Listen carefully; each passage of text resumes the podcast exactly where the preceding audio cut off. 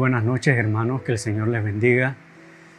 Qué gusto y qué privilegio es poder eh, llegar a sus hogares a través de eh, la señal digital.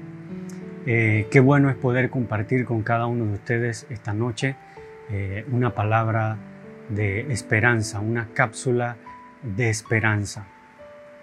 Y he orado al Señor que traiga refresco, aliento y ánimo pronto a cada uno de ustedes. Saludo en el nombre del Señor Jesucristo a todas las personas que nos están sintonizando a través de todas las plataformas eh, digitales, a través de la radio. Que Dios te bendiga. Eh, gracias por estar con nosotros. No te muevas, no cambies eh, la señal, no te muevas hacia otro lugar, porque Dios tiene esta noche una palabra para ti a través de su palabra. Así que, sin más, quiero que oremos, quiero que tomemos unos minutos para orar. Padre, te doy gracias, gracias esta noche por cada uno de mis hermanos y amigos que están con nosotros, Señor, aquí compartiendo. Y sé que todos, Señor, venimos con la intención y el deseo de recibir algo, Señor, de ti. Queremos darte gloria, honra y alabanza solo a ti, porque solo tú la mereces, Señor. Tú eres digno, Señor, de toda nuestra adoración y de toda nuestra alabanza. A ti la entregamos, Señor. Somos hechura tuya, Señor, para manifestar tus grandezas, para glorificarte a ti y dar a conocer tus obras en medio de los pueblos, en medio de las naciones.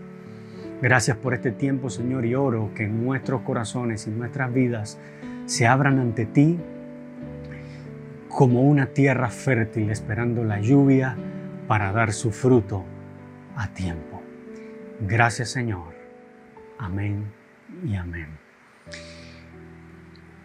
Quisiera empezar a introducirme al tema de esta noche, el tema que nos ocupa esta noche, eh, yendo a Lucas a ver una de las vivencias, uno de esos encuentros, de esos momentos en que el Señor estaba rodeado de gente participaba de momentos y de situaciones en las cuales podemos ver su accionar y podemos ver claramente el pensamiento de nuestro Padre Celestial, lo que Dios piensa o cómo Dios espera que nosotros nos movamos a sí mismo en este mundo. Lucas capítulo 7, versículos del 36 al 39, quisiera que lo leyeras juntamente conmigo y podamos eh, ver lo que Dios tiene para nosotros a manera introductoria allí. El versículo 36 dice, uno de los fariseos rogó a Jesús que comiese con él. Y habiendo entrado en la casa del fariseo, se sentó a la mesa. Entonces, una mujer de la ciudad, que era pecadora, al saber que Jesús estaba a la mesa en casa del fariseo, trajo un frasco de alabastro con perfume y estando detrás de él a sus pies, llorando, comenzó a regar con lágrimas sus pies y los enjugaba con sus cabellos y besaba sus pies y los ungía con perfume. Cuando vio esto el fariseo, que le había convidado, dijo para sí, este, si fuera profeta, conocería quién y qué clase de mujer es la que le toca, que es pecadora. En este texto encontramos al Señor Jesucristo en uno de esos momentos, en medio de dos personas. Usted dirá, bueno, ¿cuántas personas podían haber en ese momento? Pues a Jesús siempre lo seguía mucha gente para escuchar sus palabras, para escuchar sus consejos, para escuchar esa palabra de ciencia que salía de su boca, para edificación de todos los que estaban cerca. Pero en esta historia o en este momento yo veo a dos personas. Veo a un fariseo de nombre Simón que le estaba invitando a su casa para que comiera. Y veo a una mujer de la cual se habla aquí, una mujer de la ciudad. Son dos personas, son dos seres humanos, hechos del mismo material, creados del polvo de la tierra, de carne y de hueso, como tú y como yo.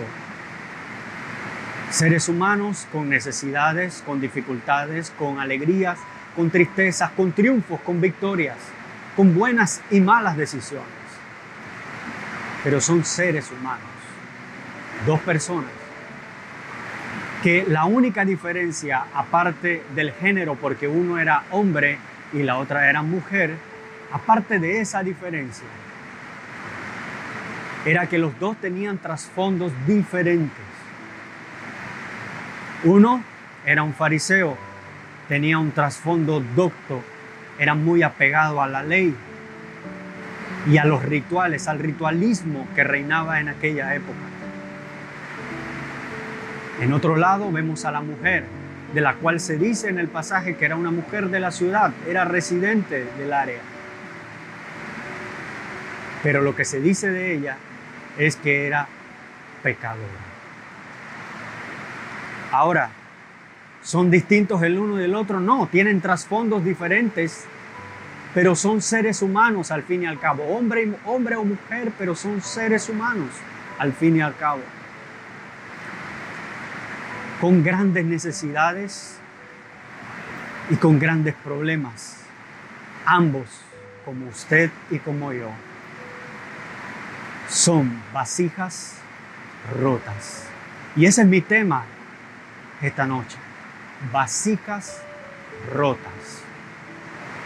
Y hablando de vasijas rotas, yo sé que usted ha escuchado muchas veces y de diferentes formas pasajes en donde nos ilustra el Antiguo Testamento acerca de las vasijas.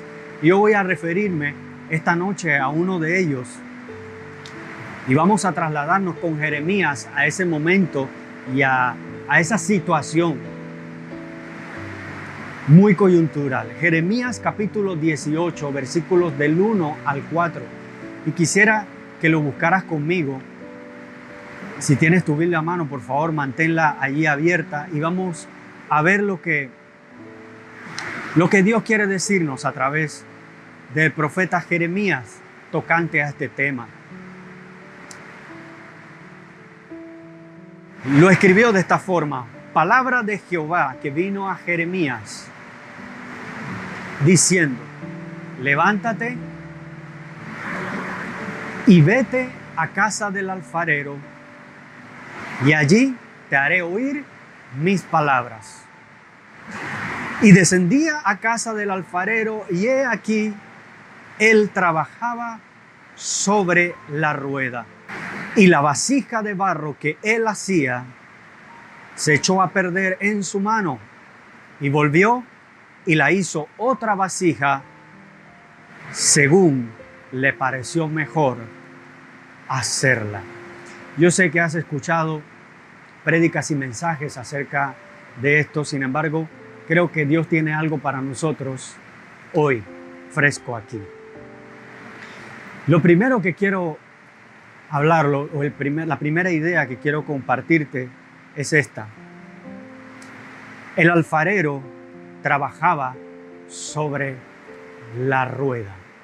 Es decir, vino la voz de Dios a Jeremías y le dijo, anda donde el alfarero, porque allí eh, verás lo que quiero mostrarte, allí escucharás mi palabra, allí verás lo que quiero enseñarte.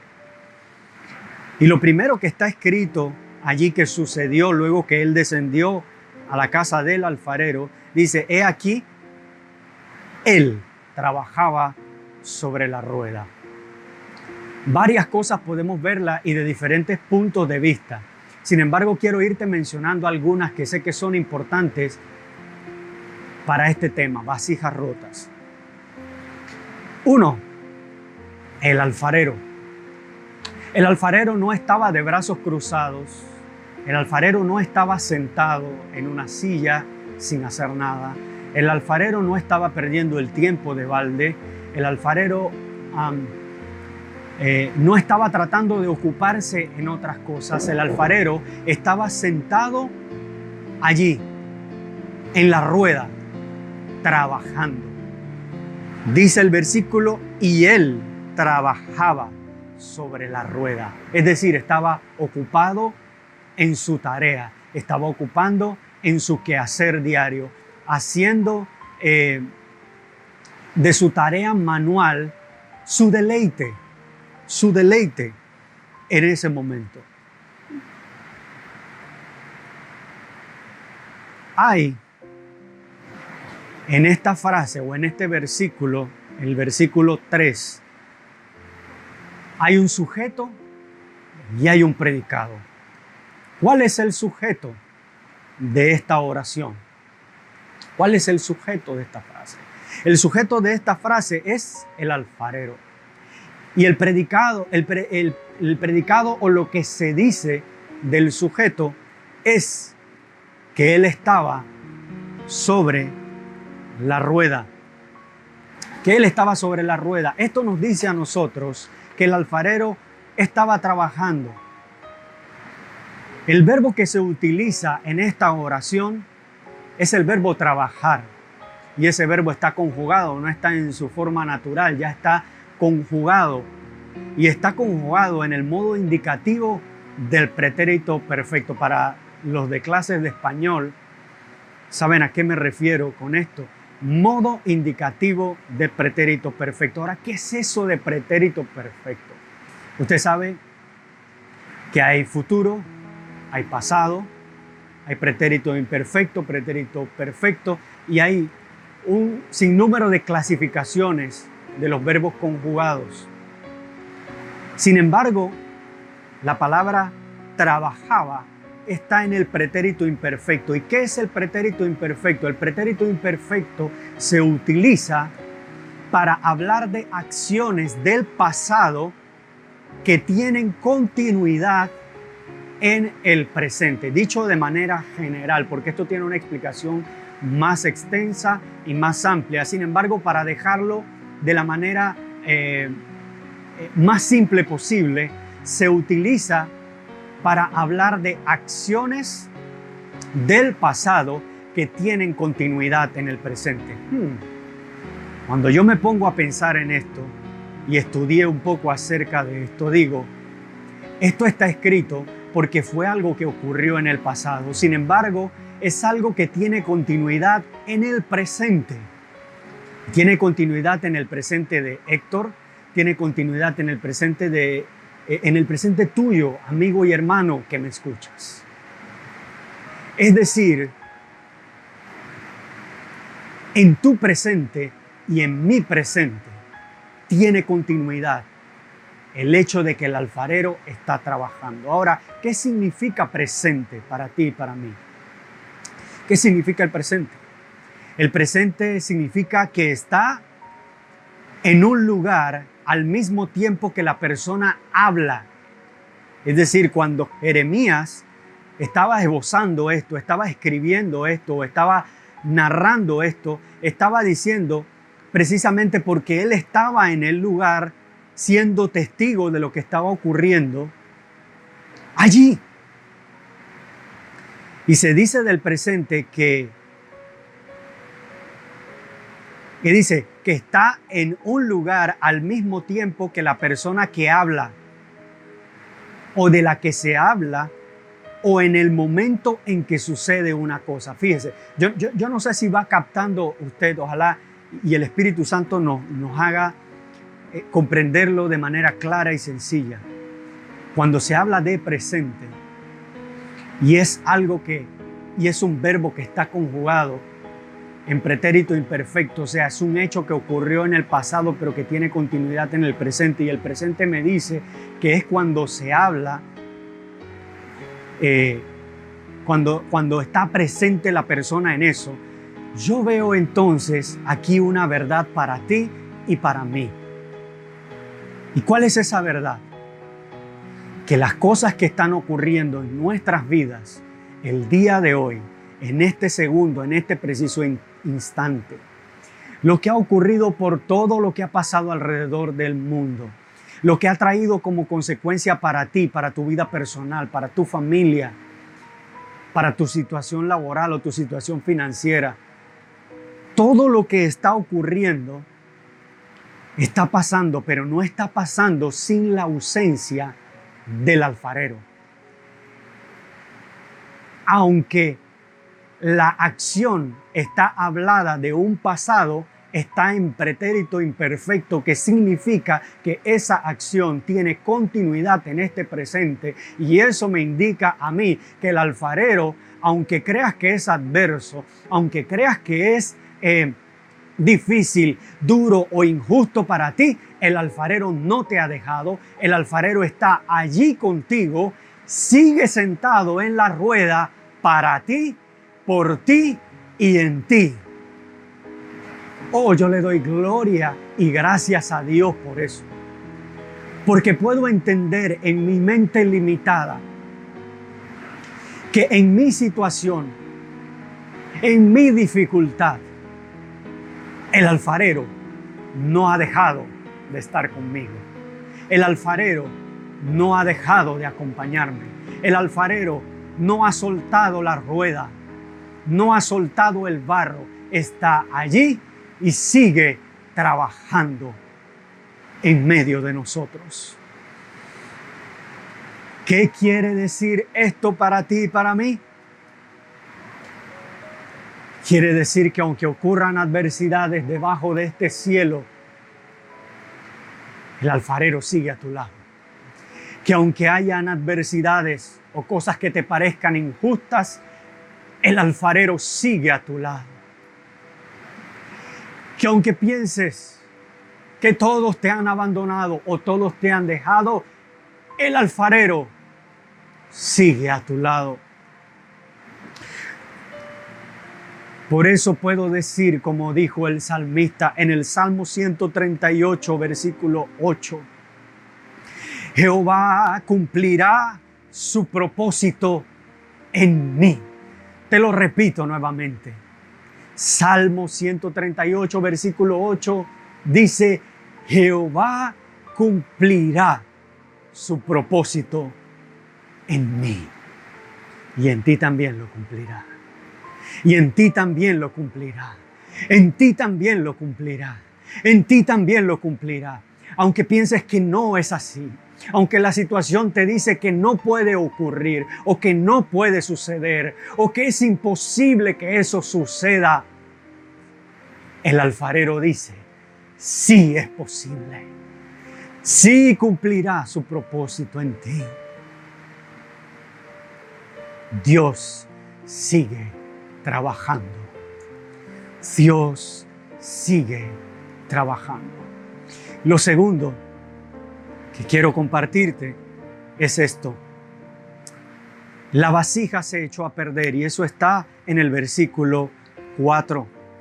Dice, y la vasija de barro que él hacía se echó a perder en su mano. Lo voy a dejar hasta ahí para poder explicar porque ahí hay mucha tela que cortar. Dice, y la vasija de barro. Hay cosas aquí que saltan a la vista de inmediato. Y si no te has hecho preguntas, con eso te las hago yo esta, esta noche. Las situaciones presentes que estamos viviendo definitivamente han golpeado a todos los seres humanos en cualquier rincón del planeta. Y si no lo habías visto de esta forma, pues lamento decirte que es así, aunque pienses que no ha golpeado a toda la humanidad en todo el globo, en todo el planeta. Algunos, como en la mayoría, en, el aspecto financiero. Sin embargo, a otros en el aspecto relacional. Algunas familias quedaron separadas físicamente o literalmente. Hubo gente aquí que por su trabajo en la capital, al momento eh, del cierre y de poner cercos de control y demás, no pudieron devolverse de nuevo eh, a su provincia natal. Tuvieron que quedarse aquí. Hubieron personas extranjeros aquí que tuvieron que quedarse y eh, panameños que estaban en el extranjero que no podían regresar. O sea, de alguna u otra forma, todos fuimos golpeados por esa realidad que llegó a nuestra vida desde hace seis meses atrás.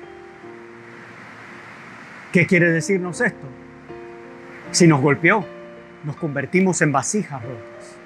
Si lo vivimos, si lo estamos atravesando, lo estamos pasando, nos hemos convertido en vasijas rotas.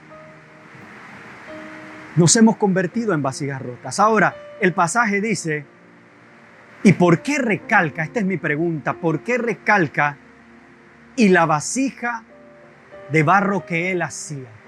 Fíjese, la primera cosa que a mí me salta a la vista, el verso hubiese podido quedarse de una manera sencilla y decir, y la vasija que él hacía se echó a perder.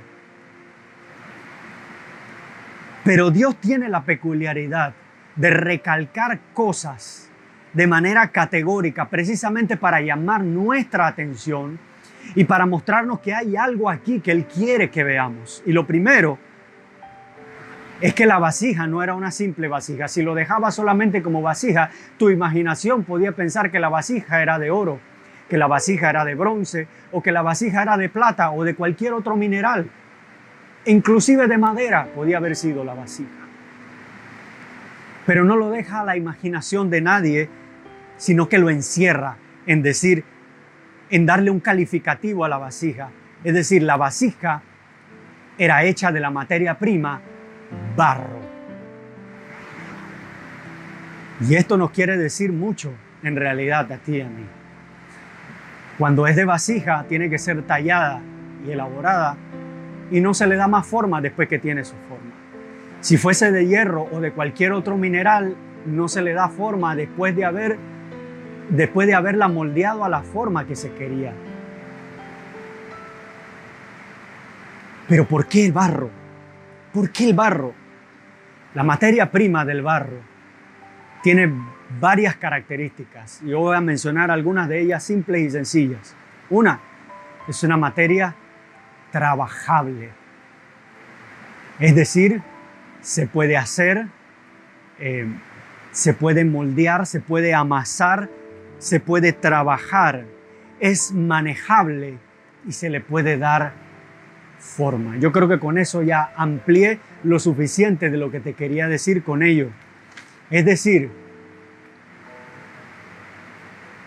lo encerró diciendo que la vasija era de barro para hacernos ver a ti y a mí que no era de cualquier material, sino de un material que fuera manejable. Es decir, tú y yo somos esa vasija, no de cualquier material, y tal vez le prestarás menos importancia a una vasija de barro que a una vasija de bronce o de oro. Pero quiero decirte que es más valedero para Dios una vasija de bronce que una vasija de oro. Una vasija de oro es admirada por todos y el brillo deslumbra. Y su aparente durabilidad se paga por mucho precio. Sin embargo, lo que diferencia a la vasija de un metal a la vasija de un barro es que su tratamiento es totalmente diferente. El barro es manejable en las manos del alfarero. Ese barro se puede amasar y se puede amoldar. Se le puede dar vueltas y se le puede dar vueltas hasta formarlo tal cual como el alfarero quiere y desea hacerlo. Pero dice otra cosa más que llama nuestra atención allí, que llama la atención. Dice que esa vasija de barro se echó a perder. ¿Por qué el pasaje resalta la frase se echó a perder en la mano del, del alfarero? ¿Por qué? ¿Por qué? Si podía haberlo dejado solamente dicho de esta forma, se echó a perder. Y la vasija de barro se echó a perder. Nuevamente Dios encierra esto para no dejarlo a la imaginación de nadie ni a la inventiva de nadie, sino que lo dice directamente para llamar tu atención y mi atención. Y lo dice de esta forma. Esa vasija de barro, trabajable, manejable, que se le puede dar forma, se echó a perder pero no se echó a perder así porque sí, se echó a perder en la mano del alfarero. Ahora yo te pregunto, le pregunto a usted, amigo que me escucha, hermano que me oyes, ¿sabía el alfarero lo que estaba haciendo con el barro? Es decir, tener la categoría de alfarero tener el oficio de ser alfarero. No cualquiera se le llamaba alfarero en aquella época. El alfarero era un profesional en su arte. El alfarero sabía cuánto tiempo debía amasar el barro, cuánto tiempo debía tomar la figura. El alfarero era un experto conocedor de cuánta cantidad de agua, cuántos mililitros de agua necesitaba ese barro para poder seguir dándole vueltas en, el, en la rueda hasta darle forma. El alfarero conocía exactamente cuánta presión debían ejercer sus dedos y sus manos sobre ese barro para que no se dañara ni se entorpeciera la obra que estaban haciendo sus manos. El alfarero sabía con qué velocidad debía darle vueltas a la rueda para que no se echara a perder la vasija. La pregunta aquí es, cómo el conocedor del barro echó a perder aquella vasija. Si era un conocedor en la materia, no era una persona como yo que no sé nada acerca del barro, no sé nada acerca de hacer eh, eh, eh, vasijas, ni de arcilla, ni de barro, ni, de ninguna de ese tipo de materia prima. Era un conocedor, pero allí había algo que mostrar. Allí había algo que Dios quería que tú y yo supiéramos. Y es esto. Saber que estamos en las manos de Dios nos debe llenar de confianza y esperanza. Lo repito nuevamente. Saber que estamos en las manos de Dios nos llena de confianza o nos debe llenar de confianza y esperanza en Él. ¿Por qué? Porque si yo estoy consciente de que estoy en las manos del alfarero, aunque mi vasija hoy sea golpeada, aunque tu vasija hoy haya sido golpeada, aunque tu vida hoy haya sido resquebrajada, o aunque hayas resbalado, o aunque hayas tropezado y hayas caído al suelo, si estás consciente de que tu vasija está en las manos del alfarero, tu vida está en las manos del alfarero, ese pensamiento activa el poder del Espíritu Santo en tu ser y te llenas de esperanza y de confianza. Y la desesperanza tiene que huir y la tristeza tiene que desaparecer tiene que irse lejos de tus pensamientos, lejos de cualquier temor, lejos para darte confianza y seguridad en Él. Sí, así como lo escuchas, porque el saber que estamos en las manos del alfarero me dice a mí que Él volverá a darme forma él volverá a encaminar mis pasos. Él volverá a enderezar mis veredas. Él volverá a encaminar mis sendas. Él volverá. Y lo repito nuevamente, Él volverá. Porque el alfarero es el que conoce el material. El alfarero es el que conoce la inclemencia del tiempo. El alfarero es el que conoce cuántas vueltas puede darle a la rueda para que no se pierda del todo tu vasija. El alfarero sabe cómo trabajar el barro para que nuevamente pueda volver a ser una vasija nueva. ¿Qué quiere decirte el Señor? Que en Él hay esperanza para ti. En Él hay esperanza para ti si creías que todo se había perdido, si creías que ya es imposible para hacer o es imposible de lograr o ya esto no va a volver a ocurrir porque lo perdiste o porque ya no lo tienes. Mira, de parte del Señor te digo, el alfarero sigue sentado y trabajando en la rueda. El que te comisionó y te llamó y el que hoy te llama, si nunca le has entregado tu vida a Jesucristo, ese mismo alfarero también te llama para rehacer tu vida, para levantar tu cabeza de tu vergüenza, para levantar tu cabeza del momento en el que has caído o el momento que estás viviendo. el alfarero volverá y volverá. Y quiero repetírtelo nuevamente como lo dijo Jeremías en el capítulo 29, versículo 11. Dios hablando y diciendo de esta forma, porque yo sé los pensamientos que tengo acerca de vosotros. Dice el Señor, pensamientos de bien y no de mal, para darte el fin que esperas. Es decir, Él no se ha parado de la rueda, está sentado allí y tiene pensamientos de bien para ti.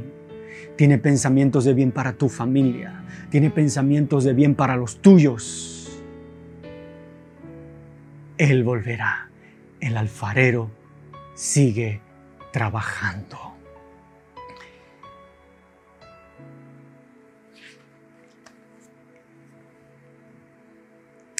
Y lo tercero que quiero compartirte es esto. Y es una pregunta, ¿qué debemos hacer entonces? Volvamos entonces a, nuestro, a nuestra historia inicial. Está en Lucas capítulo 7. Vamos a ver allí nuevamente algunos versículos porque lo tercero que quiero compartirte está allí y me hago esta pregunta. Entonces, teniendo este conocimiento, ¿qué debemos hacer? ¿Qué debemos hacer tú y yo? Lucas capítulo 7 versículos del 36 al 39. Yo solamente voy a leer el 39 para recordarte lo que ya leímos al principio. Recuerdan que la mujer entró al lugar en donde estaba, a la casa del fariseo Simón, y ella entró allí e irrumpió con un frasco de alabastro, lo regó y estaba allí lavando los pies del maestro, besando los pies del maestro. Y el versículo 39 dice, cuando el fariseo vio, eh, dice, cuando vio esto, el fariseo que le había convidado, dijo para sí, y este dijo para sí significa que no lo expresó en palabras, sino que lo pensó. Dato interesante para tener en cuenta nunca lo expresó, solo lo pensó. Dice, dijo para sí, si éste, refiriéndose a Jesús, si fuera profeta, conocería quién y qué clase de mujer es la que le toca, que es pecadora. Mire, ¿qué debemos hacer usted y yo? teniendo este conocimiento. Recordemos que tanto el fariseo como la mujer pecadora, quitándole las etiquetas, la etiqueta de fariseo y la etiqueta de mujer pecadora, son dos seres humanos. Uno es mujer y otro es hombre, pero son dos seres humanos de carne y hueso, con anhelos, con sueños, con dificultades, con aciertos y desaciertos, con triunfos, con victorias, con metas, cosas que quieren lograr y cosas que no han logrado. Pero ¿cuál es la diferencia? Y aquí es donde está la enseñanza de este punto para ti y para mí. ¿Cuál es la diferencia entre ellos? Que el fariseo creía ser una vasija perfecta ya formada. Y la mujer a la que llamaban pecadora era una mujer que por su trasfondo y las decisiones que había tomado en la vida en este punto de su historia, había alcanzado a comprender cuál era su verdadera necesidad y cuál era el lugar que debía ocupar frente al alfarero. Y esta es la diferencia que hay en este pasaje. Esta es la diferencia que hay en la historia y muchas veces nosotros en situaciones como, como las que estamos viviendo nos comportamos como un fariseo, pensando que somos vasijas perfectas, que ya no necesitamos ser tratados por nada ni por nadie. Y se nos olvida que seguimos siendo y hasta que Cristo venga y estemos en el cielo, en su gloria, seguiremos siendo vasijas rotas que necesitan ser tratadas. La mujer entendió claramente cuál era su lugar y cuál era su verdadera necesidad. El fariseo no lo entendió. Por eso sus pensamientos, sus pensamientos fueron duros para con aquella mujer. Porque él se creía a sí mismo una vasija perfecta. Cuidado que en este tiempo hayamos estado pensando que todas las cosas buenas las merecíamos y no debíamos haber estado pasando por una situación como esta. Cuidado, porque no se nos olvide que seguimos siendo vasijas de barro en manos del alfarero. La mujer entendió que Jesucristo era el alfarero que podía darle nueva forma a su vida y entendió que como Él era el alfarero, ella era el barro que necesitaba humillarse a sus pies. Escuche esto, escuche esto. No saber tu verdadera necesidad crea necesidades innecesarias. Lo repito nuevamente para quien no lo haya podido anotar o no lo haya podido escuchar bien. No saber tu verdadera necesidad crea necesidades innecesarias. Necesito explicarlo.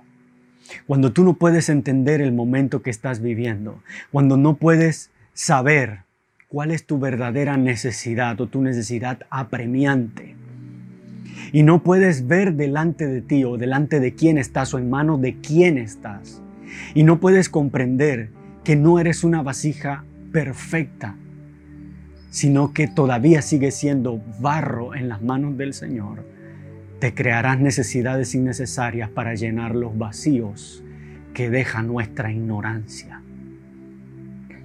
Y esos vacíos, al llenarse de esas necesidades, lo que causan es más vacío y más vacío. Nos llevan a la desesperanza y a la desesperación. Pero esta noche Dios te dice a través de su palabra que Él sigue siendo el alfarero y sigue sentado en la rueda trabajando en ti y en mí. ¿Qué necesita Dios? Que podamos comprender que somos barro y que Él sigue trabajando en nosotros.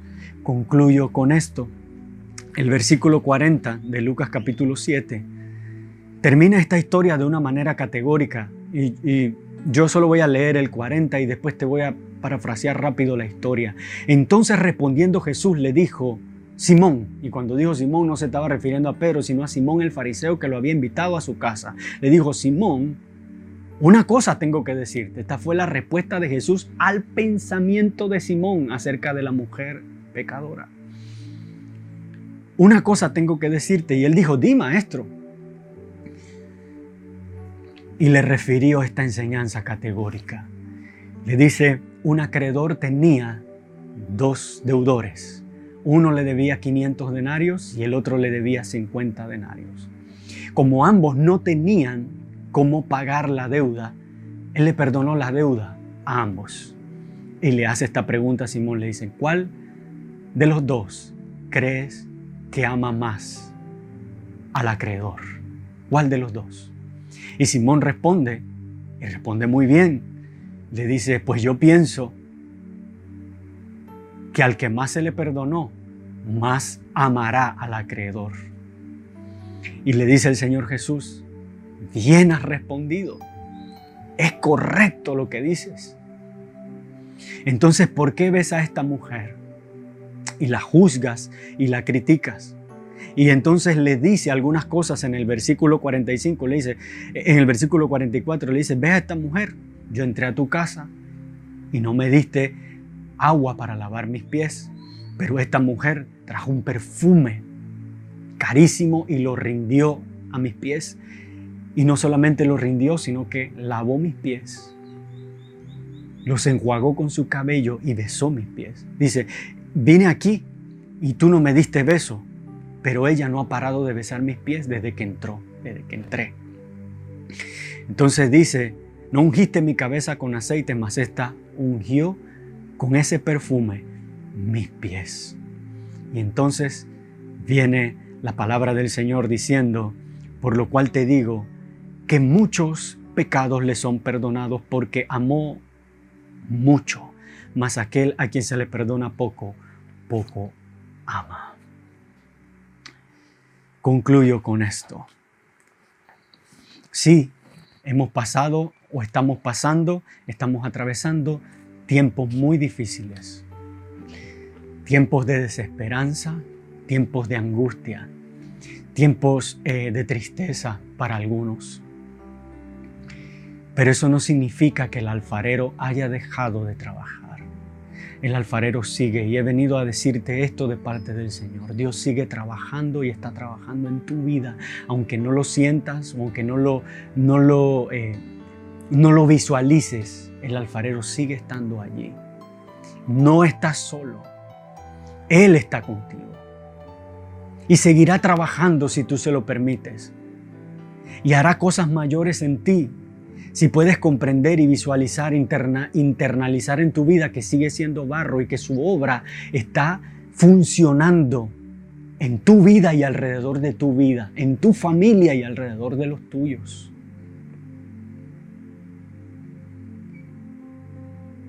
Recuerda, Él sigue trabajando.